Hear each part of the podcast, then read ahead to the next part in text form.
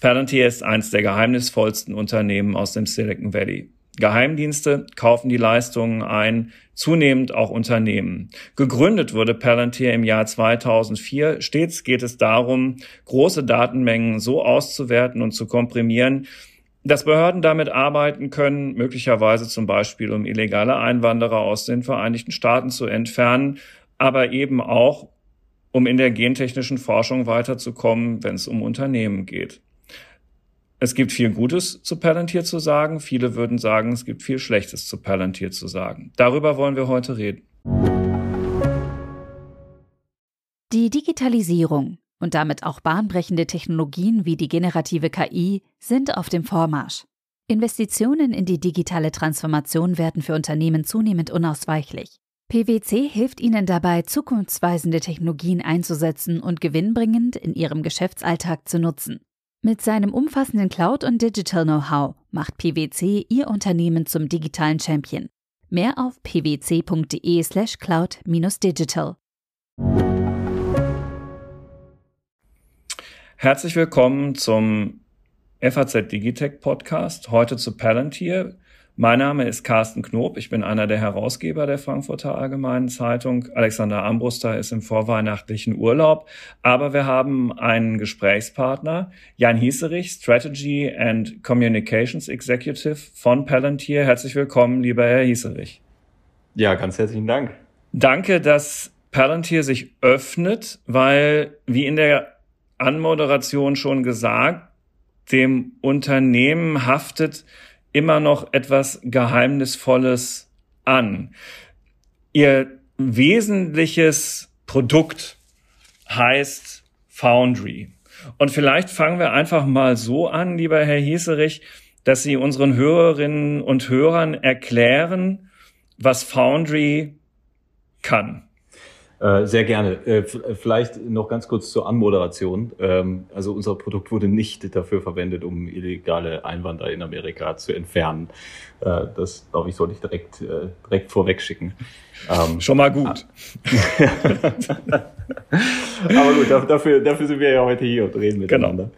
Also es ist tatsächlich so, dass wir äh, Foundry ist eines unserer Kernprodukte, es ist aber auch nur eines unserer Kernprodukte. Wir haben noch Gotham. Gotham ist wahrscheinlich insofern ein bisschen bekannter, als dass es äh, äh, näher an den Ursprüngen unserer unserer Firma liegt. Ähm, äh, Gotham ist das Produkt, mit dem vornehmlich äh, Behörden, Regierungen, äh, Polizei, Polizeibehörden weltweit mitarbeiten. Und Foundry ist ähm, eher die Plattform, mit der Unternehmen arbeiten. Und dann gibt's noch eine, wir nennen das immer die Silent Plattform, äh, also eine Plattform im Hintergrund, die nennt sich Apollo. Das ist eine sogenannte Continuous Delivery Plattform, die dafür sorgt, dass die anderen beiden Plattformen reibungslos äh, laufen, wo auch immer sie äh, installiert oder genutzt werden. Das nennt sich dann On-Prem, also in, hm, in eigenen Hardware-Centern, hm, genau, hm. On-Premise, in eigenen Hardware-Centern oder eben auch in der Cloud, ob Public oder äh, äh, Private Cloud sein. Und ähm, die Apollo sorgt dann dafür, dass beispielsweise Updates äh, entsprechend aufgespielt werden können, egal wo und in welchem Umfeld diese Plattformen laufen. Also Gotham, ähm, Foundry, Apollo. Ich wollte jetzt nach der genau, etwas zugespitzten genau. Anmoderation nett sein und erstmal mit Foundry anfangen, aber ähm, vielleicht ist Gotham ja gar nicht so unnett, wie auch immer. Also in welcher Reihenfolge Sie mögen, Foundry und Gotham einfach mal kurz äh, skizzieren, worum geht's da? Ja, sehr gern. Also vielleicht fangen wir mit Foundry an, weil Foundry tatsächlich in der, in der Einsatzbreite ähm, äh, äh, kaum Grenzen gesetzt sind. Also das Ziel grundsätzlich von Palantir ist es, eine Infrastruktur zu schaffen, ähm, die es Organisation, wir nennen das auch manchmal das Betriebssystem für das datengetriebene Unternehmen, diese Organisation ermöglicht, in den komplexesten, schwierigsten und auch äh, sensibelsten Umgebungen mittels Datenanalyse bessere Entscheidungen zu treffen und diese Entscheidungen, das ist mir immer sehr wichtig, dann aber auch möglichst effektiv umzusetzen. Das heißt, uns geht es nicht nur darum, äh, äh, relativ einfach und leicht und intuitiv zu Analyseergebnissen zu kommen mittels Big Data Analyse, sondern uns geht es vor allen Dingen darum, dann eben, äh, wir nennen das Actionable Insights, äh, äh, dann mittels dieser Analysen natürlich auch äh, möglichst äh, reibungslos in die Umsetzung zu gehen. Weil am Ende des Tages der Erfolg das ist vollkommen egal, ob sich das jetzt bezieht auf Unternehmen oder Regierungen. Der Erfolg entscheidet sich im Handeln und nicht äh, in der Analyse allein. Ähm, und Foundry ist, äh, ähm, ist ähm, so konzipiert, dass, dass ähm, ob es jetzt Organisationen oder Unternehmen weltweit sind, dass, die, dass die Daten zum einen, das ist die Grundvoraussetzung für alles, was dann folgt, äh, effektiv und möglichst reibungslos und auch schnell integriert werden können. Also da, da, äh, von, da können Sie unterschiedlichste Datenquellen ähm, äh, und ob es jetzt strukturierte oder unstrukturierte oder auch Time Series Data, insbesondere aus dem IoT-Bereich bekannt, können Sie sehr schnell integrieren. Auf der Basis äh, dann eine Analyse zu ermöglichen und dann aber eben auch die Erkenntnisse ähm, aus der Analyse oder die Entscheidungen, die auf der Basis getroffen werden, eben auch innerhalb der Plattform umzusetzen. Äh, und dann auch nachzuhalten. Das ist, glaube ich, der wichtigste Effekt. War die Entscheidung richtig? Hat sie zum Ziel geführt? Ja, nein.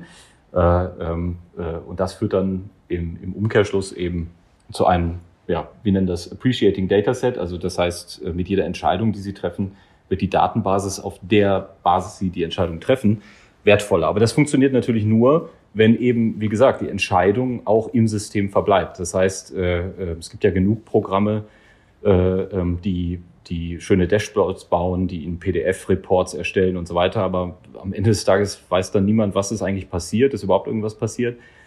Und ähm, äh, äh, ja, und, und bei uns ist es eben so, dass mit jeder Entscheidung, die Sie treffen, ähm, dass das Datenset, was dem zugrunde liegt, oder die, die, die Modelle, die dem zugrunde liegen, aufgewertet werden. Hm. Jetzt hatten Sie gerade schon gesagt, es gibt äh, strukturierte und unstrukturierte Daten. Nach einer Recherche des Marktanalyseinstituts IDC, das in der IT ja immer eine große Rolle spielt, sind 80 Prozent der Daten eines Unternehmens unstrukturiert, wenn man sie vorfindet. Das ist jetzt aber auch eine besondere Qualität von Palantir, dass sie auch besonders gut, wenn ich das jedenfalls richtig verstehe, ich bin ja selbst kein Nutzer logischerweise, mhm. ähm, dass sie besonders gut auch mit diesen unstrukturierten Daten umgehen können. Ja, also wir sind da tatsächlich äh, vollkommen agnostisch, was die Datenbasis selber angeht. Ähm, äh, jede, äh, also wie Sie sich vorstellen können, und ich glaube, ähm, jeder von uns, der der mal in sich geht und, äh, und sich sein eigenes Arbeitsumfeld anschaut, wird feststellen, äh, wo und an welchen unterschiedlichsten Stellen unterschiedlichste Daten kreiert werden. Also äh, wir haben ja äh, wir haben ja nun wirklich keine Knappheit an Daten, ganz im Gegenteil, nimmt ja auch exponentiell zu. Aber in der Regel ist es ja so, dass diese, dass diese Daten in, in Silos vorliegen, ähm, wenn sie denn überhaupt äh, adäquat äh, gesammelt werden. Es wird viel mit Dokumenten gearbeitet, mit Excel. Dann gibt es aber natürlich auch die klassischen unstrukturierten Daten. Also wenn ich jetzt beispielsweise an die Ermittlungsarbeit bei Polizeibehörden denke, die, äh, die, die, äh, wo, wo ja auch viel mit Video, Fotos äh, oder schwierige zugänglichen Daten äh, gearbeitet wird, und dann gibt es eben, wie gesagt, ein, ein großes Feld wie Time Series Data, ähm, zwar in, in der Reihenform hochgradig strukturiert, aber sehr schwierig äh, damit zu arbeiten, weil es hochfrequente äh, Daten sind und natürlich Datenmengen anfallen, die sind immens. Also nur ein Beispiel, um es mal ein bisschen, graf, bisschen, bisschen greifbarer zu machen, wenn man, wenn man dann bei dem Beispiel eigentlich von greifbar sprechen kann. Aber wenn ich jetzt Time Series Data nehme, die von Sensordaten stammen eines Flugzeuges, das über den Atlantik fliegt, dann spreche ich schon über Terabyte an Daten. Also das sind wirklich immense Datenmengen und äh, die müssen nicht nur sauber integriert werden können, sie müssen auch harmonisiert werden können, also sprich in ein äh, Format übertragen werden, das dann Ihnen, der Sie vielleicht jetzt nicht technischer Nutzer sind oder vielleicht auch nicht IT-affin sind, auch entsprechend intuitiv zugänglich ist. Also ich denke jetzt beispielsweise an einen Wartungsingenieur. Ähm, das ist schon eine immense Herausforderung. Und ich glaube, das wird sehr häufig unterschätzt, wie wahnsinnig wichtig dieser allererste Schritt ist, äh, nämlich Daten zu integrieren über unterschiedlichste Formate, unterschiedlichste äh, Quellen hinweg und das dann eben einheitlich auf einer Plattform äh, aufzubereiten. So, und jetzt dürfen wir diesen Faden nicht liegen lassen. Inwiefern ist Gotham da unterschiedlich ähm, zu Foundry? Gotham ist insofern, deshalb habe ich mit Foundry angefangen. Also Gotham ist insofern ähm, äh, nicht unterschiedlich, als dass beide ähm, den gleichen Prinzipien äh, gehorchen, nämlich Daten zu integrieren, Daten aufzubereiten, also analysefähig zu machen und dann aber eben auch Entscheidungen zu operationalisieren. Das ist beiden Plattformen gleichermaßen ja, das Grundprinzip, wenn man so will. Aber Gotham dient einem deutlich klar definierteren Workflow, wenn man so will. Also in, in dem Fall äh, ermöglicht Ihnen Gotham eine deutlich einfachere investigative Arbeit. Das heißt, Sie können Fragen stellen und können dann eben mittels der Funktion von Gotham, ähm, der Innenminister von Nordrhein-Westfalen, wir arbeiten ja in Nordrhein-Westfalen oder die Polizei in Nordrhein-Westfalen arbeitet mit Palantir, äh, hat es mal als Täter-Google bezeichnet. Ähm, das ist sicherlich äh, richtig, insofern als dass, dass Ihnen als Ermittler ähm, die Datenquellen, die Ihnen, und das ist sehr wichtig zu verstehen, rechtmäßig auch äh, zur Verfügung stehen, natürlich darüber deutlich schneller zugänglich sind. Also sprich, die Daten werden, äh, äh, werden, werden Ihnen als Ermittler äh, zugänglich gemacht und Sie können dann sich deutlich mehr auf die Aufgabe des, des Ermittelns konzentrieren. Und äh, ich will noch mal ganz kurz sagen, wie relevant das ist, weil ähm, im Augenblick ist es so, dass Ermittler rund 80 Prozent ihrer, ihrer Tätigkeit auf Recherche verwenden. Das heißt, 80 Prozent der Zeit geht dahin, äh, ähm, Informationen zu sammeln und nur 20 Prozent, äh, das sind nicht meine Zahlen, sondern das sind Zahlen von der Polizei in Hessen, und 20 Prozent geht für die eigentliche Tätigkeit drauf, nämlich dann auch tatsächlich zu ermitteln. Und unser Ziel ist es, äh, eben genau diese Ratio umzudrehen. Das heißt, dass sie deutlich mehr Zeit darauf verwenden, zu ermitteln und weniger Zeit darauf, die, die Informationen, die sie brauchen und die ihnen auch rechtmäßig zur Verfügung stehen, zusammenzutragen. Hm. Also ich habe jetzt in der Anmoderation gesagt, Palantir sei ein geheimnisvolles Unternehmen. Man könnte auch vom Mythos Palantir sprechen. Zusammen mit dem Namen wird das ja sogar eher noch verstärkt. Also Palantir mhm. ist angelehnt an die Fantasy-Romane Der Herr der Ringe von ähm, Tolkien. Und da sind die sehenden Steine eben solche, mit denen Besitzer große Macht ausüben können. Also klar, die Macht steckt in den Daten und der daraus abgeleiteten Entscheidung, die ihre Programme dann möglich machen. Aber also worauf ich hinaus will, ist dieser Mythos, dieses Geheimnisvolle wird durch eine solche Namenswahl ähm, natürlich mit befeuert und dann waren ja direkt am Anfang auch die Wagniskapitalgeber der CIA mit dem Namen Incutel dabei, auch ihnen ähm, Geld zu geben. Und der in Deutschland geborene Internetunternehmer Peter Thiel war auch mit dabei und, und auch der ist ja, wenn man so will, ein wenig äh, umrankt von, ja, weiß ich, bleiben wir bei dem Wort Mythen. Also äh, so, so äh, würde ich jetzt auf dieses, auf dieses Thema Mythos, Geheimnis umrankt und so einzahlen. Und jetzt müssten Sie aber mir sagen, bitte, inwiefern ähm, dass sich das mit der Realität deckt und wie Sie eigentlich Ihre eigene Rolle vor dem Hintergrund dessen, was sie tun und was sie gerade beschrieben haben, eigentlich selbst definieren als Palantir. Hm. Ich finde das eigentlich super, dass Sie das als, also mich das. Äh, ähm, nein, also äh, ja, das ist, ich, ich meine zu wissen, wo es, wo es herkommt. Ähm, tatsächlich ist es ja so, dass wir in, in, den, in den ersten Jahren ähm, kaum über unsere Arbeit sprechen konnten. Und das ist auch nicht so, dass wir das nicht also äh, dadurch, dass wir ja sehr stark eben im militärischen im Geheimdienstbereich unsere Wurzeln haben und dort auch unsere ersten Kunden waren, äh, war es auch de facto so, dass wir gar nicht kommunizieren konnten. Also solche Dinge mhm. sind ja häufig auch vertraglich also sie mussten geheimnisvoll sein, weil ja, sie Geheimnisträger man, waren. Ja. Äh, zum Teil durften hm. wir gar nicht kommunizieren, selbst wenn beispielsweise Falschnachrichten über uns äh, ver verbreitet wurden. Ähm, aber jetzt muss niemand irgendwie Mitleid mit, mit Palantir haben. Ich glaube, ähm, ich glaube, dass wir uns das redlich verdient haben, dass man, äh, dass man, dass man über uns spricht, weil am Ende des Tages wie, Palantir ist sehr stark Outcome getrieben. Also äh, was, was meine ich damit? Wir haben, wir haben eine ganz klare äh, Mission und das zieht sich durchs gesamte Unternehmen und diese Mission leitet sich eben auch äh, ab aus, dem, aus diesem Gründungsmythos äh, 9-11. Wir alle wissen, dass der 11. September 2001 für die Amerikaner äh, ein, ein sehr einschneidendes Erlebnis war. Und äh, ich war damals im Land, ich weiß wo, ja. Ja, das äh, ähm, äh, und man hat sich eben dann natürlich schon gefragt, wie kann das eigentlich sein? Ne? Wie kann sowas passieren? Weil die Informationen, wie man dann ja herausgefunden hat, lagen eigentlich vor. Das Problem war aber, dass, äh, äh, dass die Informationen nicht in der Form äh, miteinander verknüpft wurden, als dass man ähm, eben deutlich schneller und deutlich effektiver hätte herausfinden können, was passiert hier und, und dann dem natürlich entsprechend auch einen Riegel vorzuschieben. Und ähm, die, die die Idee kommt ja nicht von ungefähr von Peter Thiel, weil Peter Thiel war einer der, der Mitgründer von PayPal, wie wir wissen, und PayPal oder einer der, der Haupterfolgsfaktoren von PayPal war ja der, dass PayPal, es gab ja auch andere Zahlungsdienstleister schon vor PayPal im Internet, aber eine der großen, großen Probleme, mit denen diese Zahlungsdienstleister zu tun hatten, war, äh, dass sie in den seltensten Fällen erkennen konnten, wann finden eigentlich wie, wo rechtmäßige äh, Transaktionen statt. Äh, und PayPal war das erste Unternehmen, das es, das es, dem, dem es gelungen ist, über einen entsprechenden Algorithmus äh, hier eine sehr hohe Treffer, Trefferquote zu erzielen, äh, also sprich eben Betrug im Internet vorzubeugen. Und das war einer der Hauptkriterien dafür, dass man dann sehr schnell sehr erfolgreich wurde. Und dieses Prinzip der, und dahinter liegt ja auch nicht, nichts anderes als eine Big Data Analyse, wenn man so will.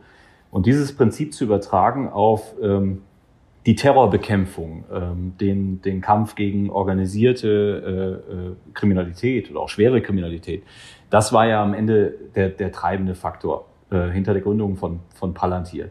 Ich denke, man hätte, und das, das ist, man, man sagt ja sehr häufig, Mensch, Palantir ist so alt, ja, also kann man Palantir eigentlich noch als Startup bezeichnen und äh, wie kann man, wie kann man irgendwie 17 äh, Jahre lang nicht profitabel sein?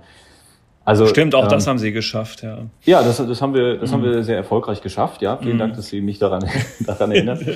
äh, aber der, aber der, der, der Hintergrund ist ja ein Stück weit von vornherein mit, mit, äh, also das, das, die Gründer waren sich dessen vollkommen im Klaren. Sie hätten auch damals einen anderen Weg gehen können, den, den sehr viele Silicon Valley Unternehmen gegangen sind, nämlich die Monetarisierung von Daten. Das ist etwas, was Palantir von vornherein abgelehnt hat. Ähm, die Zusammenarbeit mit Regierungsbehörden galt insbesondere zu der Zeit als hochgradig unlukrativ.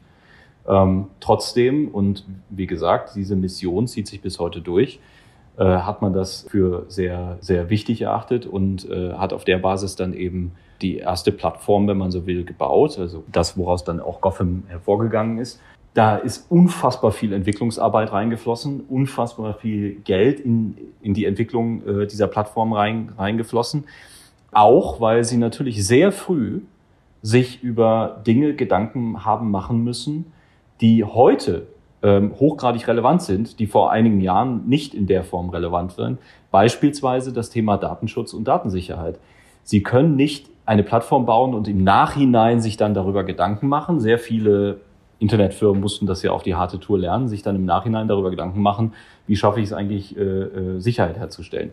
Das war für uns, insbesondere in der Zusammenarbeit mit Geheimdiensten und Militär, immer unverhandelbar.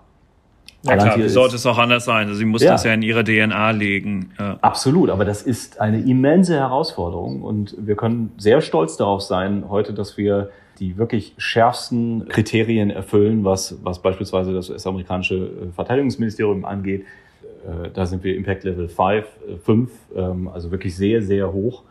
Äh, wir haben uns jetzt für 6, das ist das höchste beworben. Die nächsten Wettbewerber liegen weiter drunter.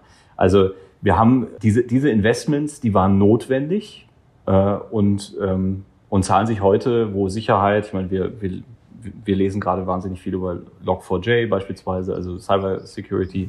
Haben wir den Podcast letzte Woche drüber gemacht auch. Ja, ja, ja also mhm. das sind so Dinge, die sind sehr wichtig, aber das hat sehr viel Zeit gekostet, es hat sehr viel Geld gekostet und, ähm, und jetzt sind wir in einer Position, unser Gründer sagt ja immer, oder Alex Karp sagt ja immer, wir bauen Produkte sieben Jahre, bevor der Markt realisiert, dass er sie braucht. Ähm, ich habe am mhm. Anfang mal ein bisschen geschmunzelt, weil ich das nicht als das beste Sales-Argument äh, gesehen habe. Aber er hat absolut recht, äh, weil diese, diese, sie können, sie können nicht von jetzt auf gleich umschalten. Also wir haben ja jetzt eine Situation, in die wir gerade reinlaufen. Ähm, ehrlicherweise eigentlich schon, schon sehr lange sind, aber es war nicht so im, im medialen Fokus nämlich das Thema Cybersecurity, das, das, äh, äh, das Thema Datenschutz insgesamt, auch Sicherheit. Äh, und wir äh, sind jetzt in der Position, wo wir sehr selbstbewusst sagen können, unsere Software, unsere Plattformen sind hochgradig sicher. Hm. Ja, ähm, aber äh, Sie haben es ja schon gesagt, Sie arbeiten zum Beispiel mit der Polizei in Nordrhein-Westfalen zusammen. Ja. Und es ist ja auch vollkommen unumstritten, dass sie ein amerikanisches Unternehmen sind. Man könnte jetzt ja argumentieren, also wenn ich schon so sensible Daten wie die von der Polizei oder von anderen Sicherheitsbehörden jetzt hier in, in, in der Bundesrepublik Deutschland einer entsprechenden Analyse, die ja sinnvoll ist, unterziehen, also jedenfalls unterstelle ich jetzt einfach mal, dass sie in einem Rechtsstaat im Wesentlichen sinnvoll ist, immer sinnvoll ist hoffentlich, ähm, dass man die einer solchen Analyse unterziehen mag. Warum muss es dann ausgerechnet ein amerikanisches Unternehmen sein? Warum ähm, äh, ist es nicht im, mit Blick auf unsere digitale Souveränität hier im Wortsinn, ähm, äh, über die wir dann auch gerne noch grundsätzlicher reden können, die bessere Idee, sowas mit einer, sagen wir mal, mindestens europäischen Lösung auf die Reihe zu bekommen? Ja, also da kann ich genauso die Frage stellen, warum nicht? Ähm, ich bin immer, bin immer wieder erstaunt darüber, dass wir darüber diskutieren, weil am Ende des Tages, oder, oder sagen wir mal so, ich denke, das Thema digitale Souveränität ist ein sehr, sehr wichtiges Thema und es, und es äh, lohnt sich und es ist wichtig, dass wir darüber diskutieren. Ähm, aber wir, äh, aber ich glaube, äh, eines muss dabei auch klar sein, dass das Thema digitale Souveränität ja bis heute nicht hinreichend definiert ist. Also es gibt, gibt sehr unterschiedliche Ausprägungen. Äh, manche sehen unter digitaler Souveränität eher Autarkie. Das heißt, ich, ich erfinde das Rad äh, in, Europa komplett neu ähm, und kaufe dann sozusagen nur noch in meiner, in, in meiner Jurisdiktion ein. Ähm, äh, und andere verstehen, und so verstehen wir das auch, eher als, als ähm, das Recht auf Selbstbestimmung. Das heißt, ich äh, bin in der Lage, selber zu entscheiden, welche Lösung ist für mich sinnvoll, welche nicht. Und dann aber natürlich auch, äh, äh, wenn ich, wenn ich vielleicht dann irgendwann mal meine Meinung ändere, in der Lage, auf andere Lösungen zuzugreifen. Ähm, also das ist ja, das ist so das Spektrum, was wir sehen und da positionieren wir uns ganz klar auf der, auf der, auf der Seite, die ich gerade beschrieben habe, nämlich das Ermöglichen von, von selbstbestimmtem Handeln das heißt, Optionen aufzuzeigen, ähm, äh, Dingen vorzubeugen wie einem unnötigen Login oder, oder dergleichen. Ähm, und da sollte keine Rolle spielen, ob jetzt der, äh, der, der Provider äh, aus Amerika kommt oder aus Europa, weil ich schon unterstelle, und das ist mir wirklich sehr, sehr wichtig, dass wir vergleichbare Rechtssysteme haben, die beispielsweise den Schutz geistigen Eigentums auch entsprechend würdigen dass man, dass es, Jurist, dass es äh, äh, Geografien gibt, wo das sicherlich in dem Maße nicht gewährleistet ist. Ich, ich schaue jetzt insbesondere nach äh, in den fernen Osten beispielsweise. Ähm, Russland da, könnte man auch nennen. Russland könnte man auch nennen. Ja. Ich denke, da ist, mhm. da, da sind Zweifel absolut berechtigt. Äh, bei, äh, bei dem Blick nach Amerika sehe ich das, sehe ich das, äh, sehe ich das ganz anders. So und äh, ich glaube, ähm, die Rolle, wie wir sie in diesem Spektrum begreifen. Deshalb bin ich auch sehr froh, dass wir uns beispielsweise bei Gaia X einbringen können. Ich halte das für sehr, sehr relevant, sehr wichtig. Äh, die Rolle, wie wir uns da begreifen, ist, äh, und auch generell begreifen, ist wir Das sind, ist diese Initiative, mit der in Europa Datenräume geschaffen werden genau, sollen. Genau, die genau. ist ja keine europäische Cloud, das ist wichtig. Das ist sehr ähm, wichtig, ja, das ist genau. sehr, sehr wichtig. Ähm, Komme komm ich gleich nochmal ganz kurz zu. Ja, aber ja. wir begreifen uns ja als Enabler. Äh, das heißt, wir, wir, oder Ermöglicher, wenn man das so auf Deutsch sagen möchte. Wir haben keine andere Interessenslage. Das ist, glaube ich, sehr wichtig zu verstehen. Anders als andere Silicon Valley Unternehmen, als unseren Kunden in die Lage zu versetzen, auf den Datenschatz, auf dem sie sehr häufig sitzen, äh, produktiv einsetzen zu können. So. Äh, es gibt keine andere Interessenslage. Das heißt, wir, wir sehen das so, dass äh, mittels Datenanalyse oder wenn Sie Daten produktiv einsetzen können, dann ist das ein immenser Schatz, der Sie hoffentlich, das ist zumindest äh, die Erwartung, äh, dann auch ökonomisch erfolgreicher macht. Und wenn Sie ökonomisch erfolgreich sind, dann sind Sie in aller Regel deutlich selbstbestimmter, weil Sie natürlich andere Optionen haben als Unternehmen, die äh, ja immer nah an der Insolvenz schlittern oder anderweitig nicht sonderlich ökonomisch erfolgreich sind.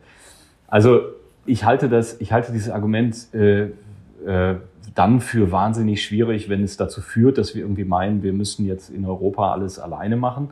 Ähm, ich halte es eher mit diesem, im Englischen gibt es so schön diesen, gibt es einen schönen Spruch dazu, äh, Building on the Shoulders of Giants, ähm, dass man, dass man sich das eher zunutze macht, was, äh, was, was, was sehr gut funktioniert, um den eigenen Wesenskern des Unternehmens, also den eigenen Wertbeitrag.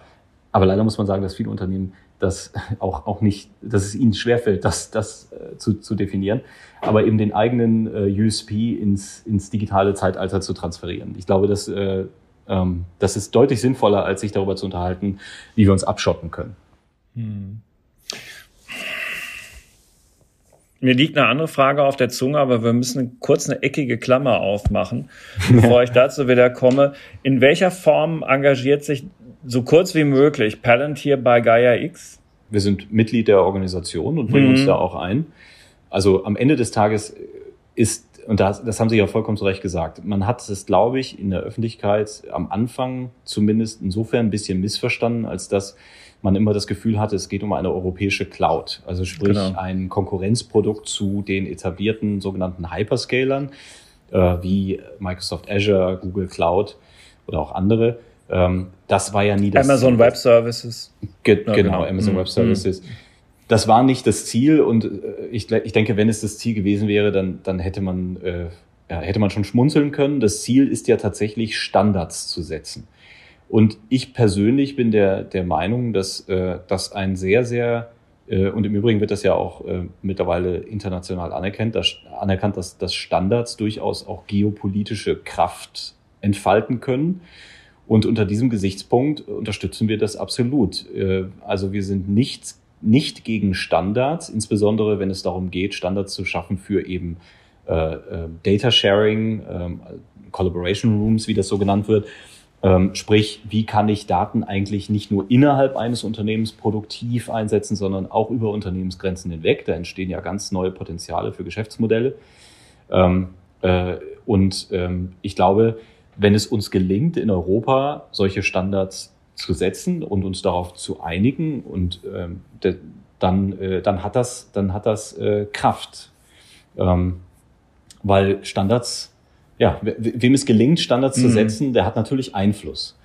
Äh, und ja, da das wäre gut, wenn uns wenigstens das in Europa künftig wieder etwas stärker gelänge. Ja. Würden ja, Sie ja, jetzt argumentieren absolut. mit Ihrer Hilfe eher als nicht? Gut.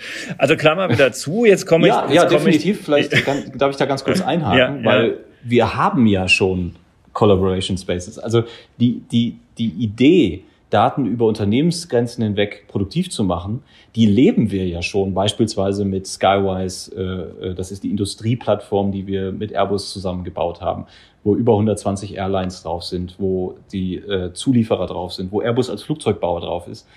Und äh, wir einen Standard äh, etabliert haben, der es erlaubt, diesen Unternehmen der Plattform und den, den, den Schutz und Datenschutzmechanismen der Plattform zu vertrauen und, und äh, dementsprechend natürlich die Informationen dann auch über Unternehmensgrenzen hinweg zu bekommen, die sie brauchen, um effektiv arbeiten zu können. Also mhm. insofern, ja, haben wir, glaube ich, äh, äh, uns das Recht erarbeitet, uns dort einzubringen, weil wir zeigen, dass es in Praxis funktioniert. Und ich glaube, wir sollten in Deutschland oder wir tun gut daran in Deutschland, dass wir solche äh, Erkenntnisse und auch das Erfahrungswissen, was damit ja einhergeht, nicht äh, unnötigerweise ablehnen, nur weil wir irgendwelche äh, abstrusen politischen Diskussionen führen. Jedenfalls werden diese Diskussionen geführt und das ist das, äh, wo ich jetzt außerhalb der eckigen Klammer eben schon drauf hinaus wollte. Ähm, wenn ein Innenminister sich entscheidet, einen Auftrag an Palantir zu vergeben oder ein Vorstandsvorsitzender eines Unternehmens sagt, ich äh, arbeite jetzt mit Palantir zusammen, könnte das dazu führen, und in der Regel passiert es auch, dass es einen richtig kräftigen ähm, Kritikhagel in der Öffentlichkeit dafür gibt, dass diese mhm. Entscheidung getroffen wird. Also entweder jetzt in der breiten Öffentlichkeit, wenn es um den Innenminister geht, oder zumindest in der Stakeholder-Öffentlichkeit rund um dieses äh, Unternehmen und seinen CEO. Und ich könnte mir vorstellen, dass Ihnen das kräftig schadet. Und ja, ja, also welche Argumente würden Sie denn jetzt Ihren potenziellen Kunden an die Hand geben, um dieser Kritik zu begegnen, dass eben da Daten ähm, mhm. immer kurz davor sind, von der CIA abgegriffen zu werden, zum Beispiel? Ja, also es gibt ich glaube, man, man muss da ganz, ganz klar sagen, da haben wir in der Vergangenheit auch Fehler gemacht. Ähm, wir haben zugelassen, dass sich dort ein Narrativ etabliert, das äh, ferner unserem Geschäftsmodell nicht sein könnte. Ähm, und einer der Gründe, warum wir heute sprechen, ist, ist ja auch, dass, äh, ähm, dass es mir ein, auch ein persönliches Anliegen ist, äh, dem entgegenzuwirken, weil Sie absolut recht haben. Das ist nicht, das ist natürlich nicht hilfreich. Ja? Ich würde hier nicht sitzen, wenn ich nicht persönlich der absoluten Überzeugung wäre, dass alle dieser Vorbehalte nicht der Realität entsprechen. Also ich will Ihnen nur zwei, drei Beispiele nennen. Ja. Ähm, man, äh, man bezeichnet Palantir ja immer als Datenkrake. Ähm, Palantir äh, und unterstellt mehr oder weniger damit ja, dass wir Daten monetarisieren. Das heißt, wir haben Zugriff auf Kundendaten und monetarisieren die dann, wie andere das ja zugegebenermaßen machen im Silicon Valley, also bekannte, äh, bekannte Unternehmen im Silicon Valley. Äh, das ist nicht das, was wir tun. Das entspricht nicht unserem Geschäftsmodell. Wir monetarisieren keine Daten. Äh, wir sammeln auch im Übrigen gar keine Daten. Also wenn ich jetzt im, im im recht, rechtlichen Slang bleiben würde, dann, dann müsste, dann, äh, das ist ja relativ klar umschrieben, dann sind wir im Sinne des, DSGVO Auftragsverarbeiter. Wir sind nicht Verantwortliche der Daten. Das bedeutet, dass wir zu keinem Zeitpunkt äh, Einfluss darauf haben, welche Daten mit welchen Mitteln und zu welchem Zweck verarbeitet werden. Ähm, das haben wir nicht. Wir haben da keinen Einfluss drauf. Ähm, wir stellen lediglich die Software zur Verfügung, die den Kunden, äh, ähm, den es den Kunden ermöglicht, äh, auf Datensätze und Quellen zuzugreifen, die ihnen rechtmäßig zur Verfügung stehen. Ähm, wir machen nichts mehr als das. So, äh, und das erübrigt dann den Vorwurf der Surveillance Company, also sprich, dass wir eine Überwachungsfirma sein. Wir überwachen auch niemanden. Und nochmal, äh, wir sind beispielsweise in der äh, in der Polizeizusammenarbeit ähm, reiner Softwarelieferant. Das heißt, auch hier gilt, dass die Polizei in Nordrhein-Westfalen oder auch die Polizei in Hessen vollkommen eigenständig und alleine die Software nutzt, um ihrer Ermittlungstätigkeit im Rahmen der, der, der rechtlichen Vorschriften nachzugehen. Also äh, das, das ist tatsächlich ähm, einfach falsch, was da in der Vergangenheit immer genannt wurde und das muss man auch ganz klar so benennen. Aber wir haben eine Mitschuld insofern, als dass wir das natürlich auch in der Vergangenheit wahrscheinlich nicht. Äh, anfänglich, hatte ich ja ursprünglich gesagt, hm. war das sehr, sehr schwierig. Wir hätten dann sicherlich auch früher in den Dialog treten müssen, um dafür zu sorgen, dass sich diese Dinge nicht, äh, nicht verfestigen. Ähm, aber wie gesagt, also das, das ist etwas, wo wir, wo wir sehr intensiv dran arbeiten und es gibt genug rechtliche Gründe, um zu sagen, äh, dass diesen Vorbehalten auch jeglicher, jeglicher Nährboden entzogen werden kann. Also ich will nur noch ein anderes Beispiel nennen, weil Sie es gerade gesagt haben, CIA, die Zusammenarbeit mit der CIA, Sie spielen da ja sicherlich auf den Cloud Act an. Ja. Also sprich, äh, äh, können wir ausschließen, dass die Daten nicht doch, wenn die CIA bei uns anklopft und sagt, Mensch, wir haben euch doch damals so viel Geld gegeben, jetzt gebt uns doch mal ein paar Daten von den Kunden, mit denen ihr in Europa zusammenarbeitet, das können wir ausschließen. Ähm, und ich will auch sagen, warum, weil der, der Cloud Act nur dann auf Sie als Unternehmen zutrifft, wenn Sie, und ich äh, zitiere jetzt den Wortlaut des Cloud Acts, wenn Sie im Besitz, oder im Englischen heißt es Possession, Custody or Control der, der, äh, der, der Kundendaten sind. Das heißt, sie müssen im Besitz sein, sie müssen die Kontrolle darüber haben oder ähm, äh, man hat sie ihnen treuhänderisch zur Verfügung gestellt. Nichts davon trifft auf Palantir zu. Wie gesagt, wir haben keinen Zugriff auf Kundendaten, wir haben auch keinen Zugriff auf äh, äh oder beziehungsweise keinen Einfluss auf Mittel und Zweck der Datenverarbeitung. Insofern äh, sind wir der festen Überzeugung, dass ähm, auch der Cloud Act auf uns nicht zutrifft und wir dementsprechend sehr, sehr beruhigt sind, äh, was solche Anfragen angeht. Im Übrigen ist das auch in der Vergangenheit noch nie passiert. Also ähm, äh, auch da äh, konnten wir bisher jeden Kunden, den dieses Thema umgetrieben hat, auch äh, beruhigen. Jetzt haben Sie, ähm, das knüpft auch so ein bisschen daran an, eben in einer Antwort gesagt, es sei wichtig, dass die Entscheidung, wenn man so will, im System belassen wird. Mhm. Aber wenn ich Sie richtig verstanden habe, korrigieren Sie mich, wenn, wenn das jetzt falsch ist, ist diese Entscheidung, die da getroffen wird, dann ja doch im Moment in der Regel immer noch eine menschliche Entscheidung, korrekt? Ja, absolut. Die, so, jetzt ähm, betreten wir aber, wie in diesem Podcast auch schon mehrfach thematisiert, ja das Zeitalter der künstlichen Intelligenz. Mhm. Könnte man sich also vorstellen, dass dieses im System belassen demnächst in jeder Hinsicht wörtlich zu nehmen ist, dass das System selbst ähm, äh, en Entscheidungen trifft äh, mit der Hilfe von künstlicher Intelligenz, ohne dass dann da noch irgendein Mensch involviert ist. Äh, äh, ist, ist es etwas, ähm, was in Ihren Szenarien vorkommt und wie stehen Sie zu, zu künstlicher Intelligenz? Ja, das ist ein, ist ein wahnsinnig wichtiges Thema, ist auch für uns ein wahnsinnig wichtiges Thema und ähm, ich denke, man kann ohne Zweifel sagen, dass die künstliche Intelligenz äh, ein, ein, Wert hat. Ähm, äh, und äh, es ist auch erstaunlich, was, was äh, an, an Fortschritten dort erzielt wurden, ähm, sei es, äh, sei es was, äh, was sozusagen die, die, die klassische künstliche Intelligenz angeht und den anderen äh, Bereich äh, Deep Learning, Deep Neural Netz und äh, was es da nicht alles gibt. Aber, und ich glaube, äh, das ist wahnsinnig wichtig zu betonen, ähm, wir glauben auch, dass dem Grenzen gesetzt sind und dem auch Grenzen gesetzt werden müssen. Äh, wir lehnen beispielsweise jegliche Form der, ähm, der, äh, des Predictive Policings und was es dort nicht alles gibt ab, weil wir glauben, dass künstliche Intelligenz keine Moral Agency haben kann und darf. Ähm, also alles, was in die Richtung geht, dass, äh, dass komplexere Entscheidungen äh, ähm, von einem künstlichen intelligenten Algorithmus entschieden werden könnten, dann lehnen wir das ab.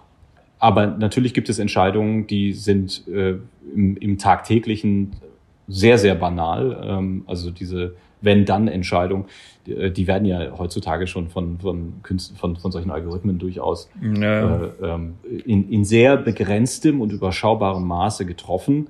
Da sehe ich ehrlicherweise keine Probleme. Aber wir grundsätzlich als Firma haben einen anderen Ansatz.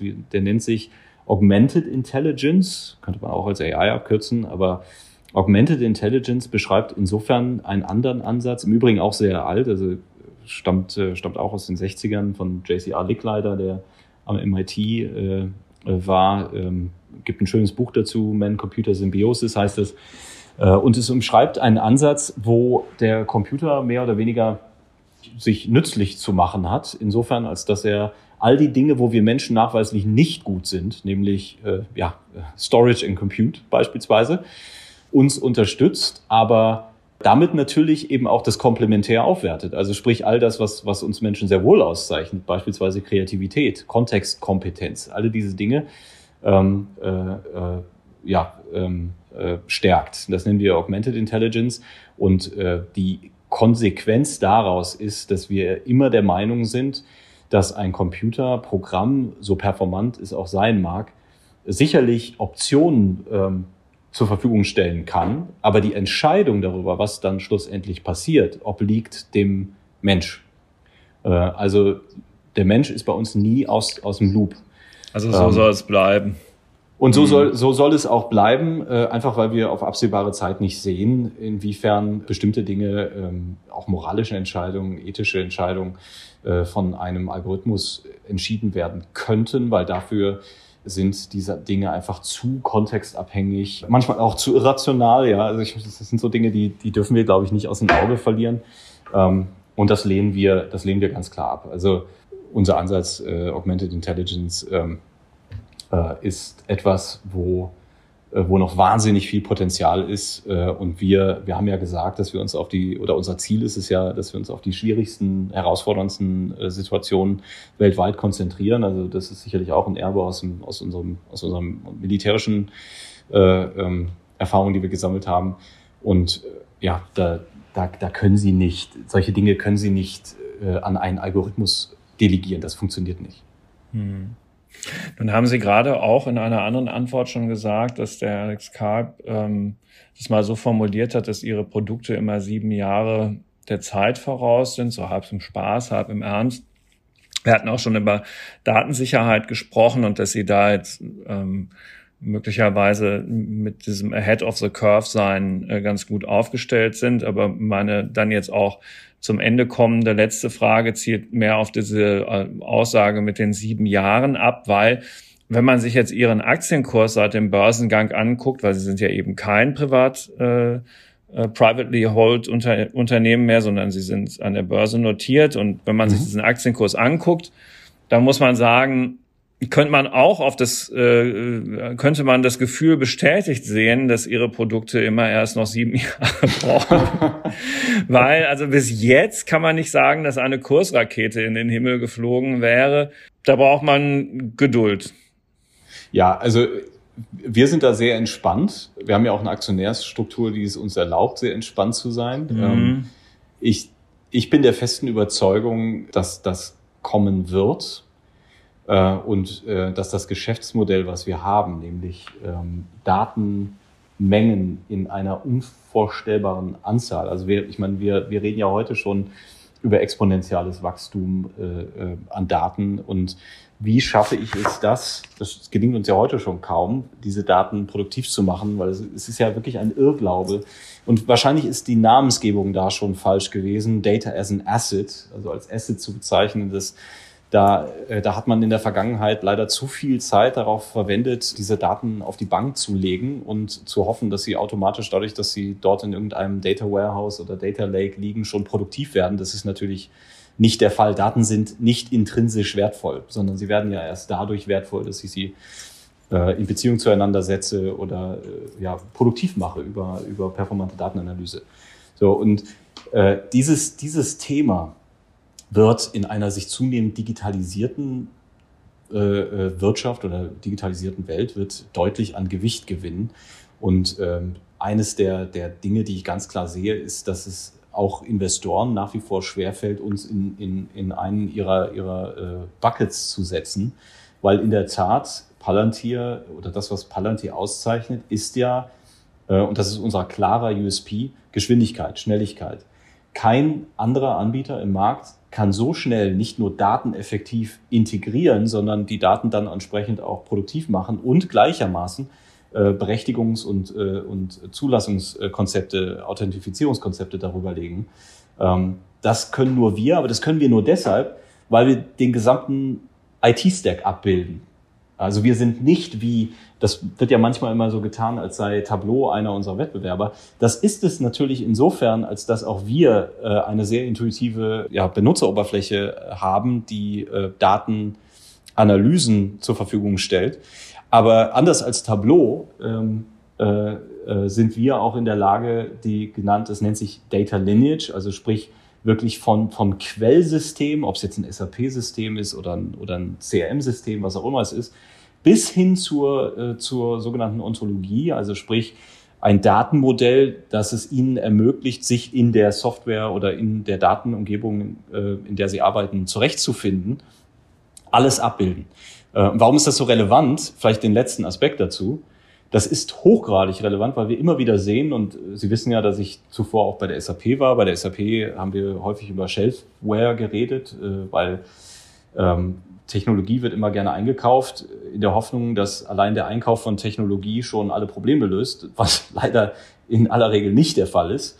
Ähm, äh, und dann haben sie irgendwie die Technologie eingeführt, aber keiner nutzt sie, weil sie zu schwer zugänglich ist oder weil man den Mehrwert nicht erkennt wir haben immer sehr viel Wert darauf gelegt, dass, äh, dass, dass die Software auch von absolut Nicht-IT-Lern intuitiv äh, verstanden und der Mehrwert verstanden und dementsprechend auch genutzt wird.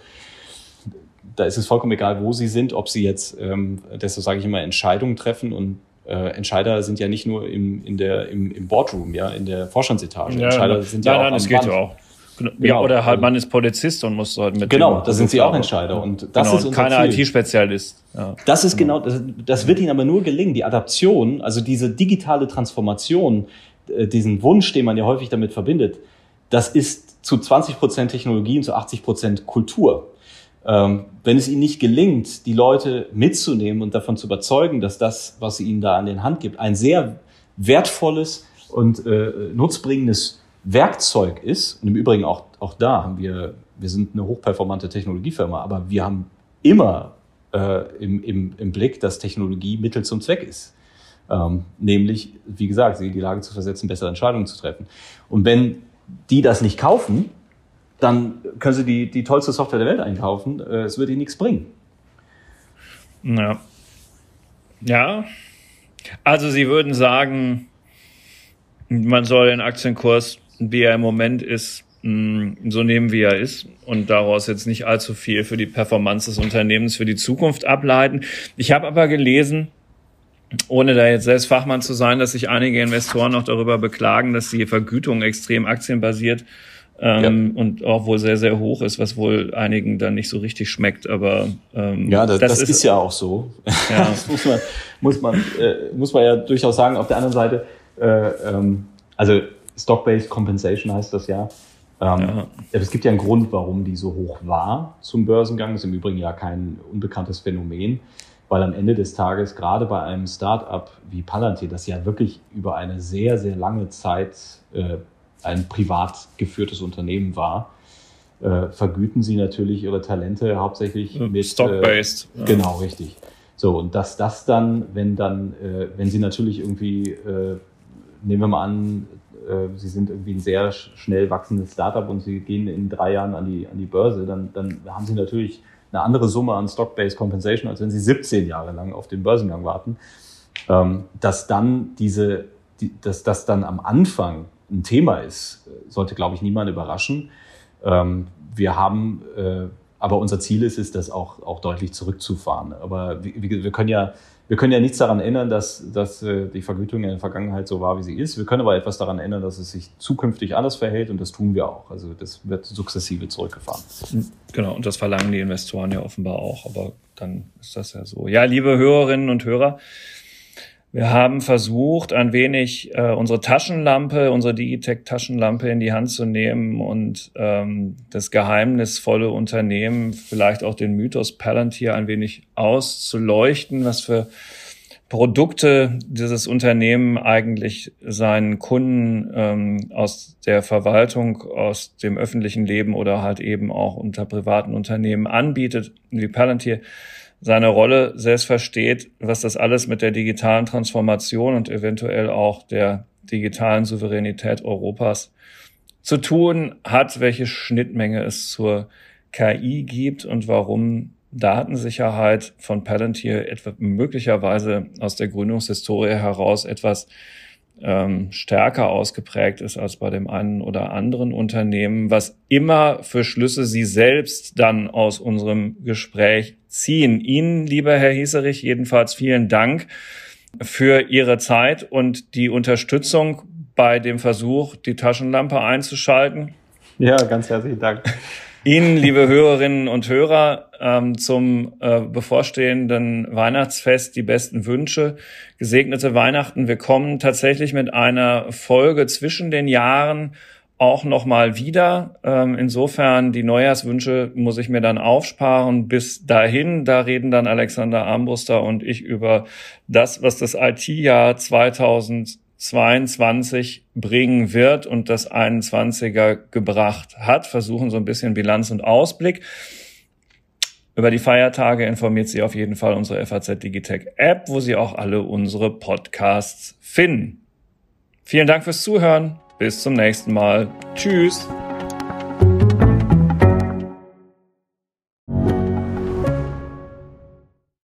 Die Digitalisierung und damit auch bahnbrechende Technologien wie die generative KI sind auf dem Vormarsch.